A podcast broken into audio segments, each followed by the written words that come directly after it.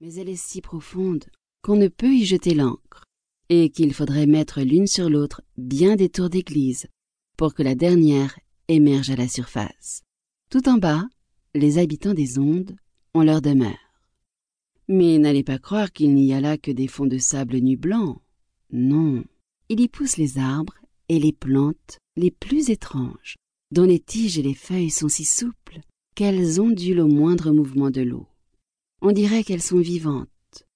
Tous les poissons, grands et petits, glissent dans les branches, comme ici, les oiseaux dans l'air. À l'endroit le plus profond s'élève le château du roi de la mer. Les murs en sont de corail et les hautes fenêtres pointues sont faites de l'ambre le plus transparent. Mais le toit est en coquillage qui se ferme ou s'ouvre au passage des courants.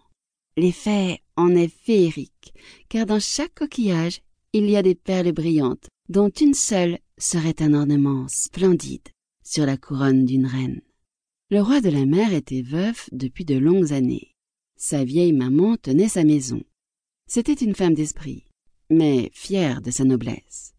Elle portait douze huîtres à sa queue, les autres dames de qualité n'ayant droit qu'à six. Elle méritait du reste de grands éloges, et cela surtout parce qu'elle aimait infiniment les petites princesses de la mer, filles de son fils. Elles étaient six enfants charmantes, mais la plus jeune était la plus belle de toutes, la peau fine et transparente tel un pétale de rose blanche, les yeux bleus comme l'océan profond.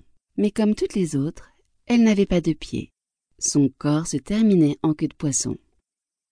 Le château était entouré d'un grand jardin aux arbres rouges et bleus sombres, aux fruits rayonnants comme de l'or, les fleurs semblaient de feu, car leurs tiges et leurs pétales pourpres ondulaient comme des flammes.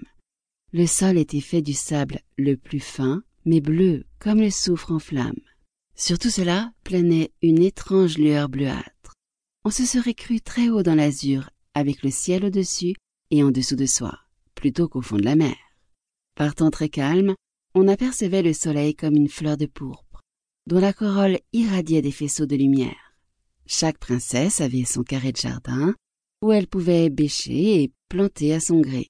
L'une donnait à sa corbeille de fleurs la forme d'une baleine, l'autre préférait qu'elle figurât une sirène, mais la plus jeune fit la sienne toute ronde, comme le soleil, et n'y planta que des fleurs éclatantes, comme lui.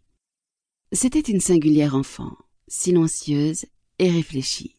Tandis que ses sœurs ornaient leur jardinet des objets les plus disparates, tombés de navires naufragés, elle ne voulut, en dehors des fleurs rouges comme le soleil de là-haut, qu'une statuette de marbre, un charmant jeune garçon, taillé dans une pierre d'une blancheur pure et échoué, par suite d'un naufrage, au fond de la mer.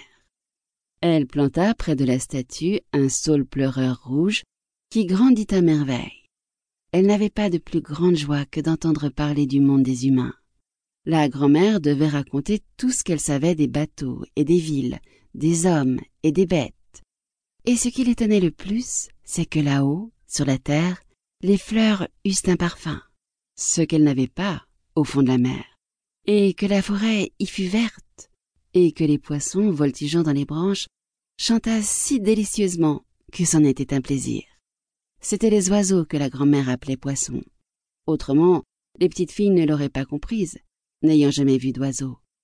Quand vous aurez vos quinze ans, dit la grand-mère, vous aurez la permission de monter à la surface, de vous asseoir au clair de lune sur les rochers et de voir passer les grands vaisseaux qui naviguent.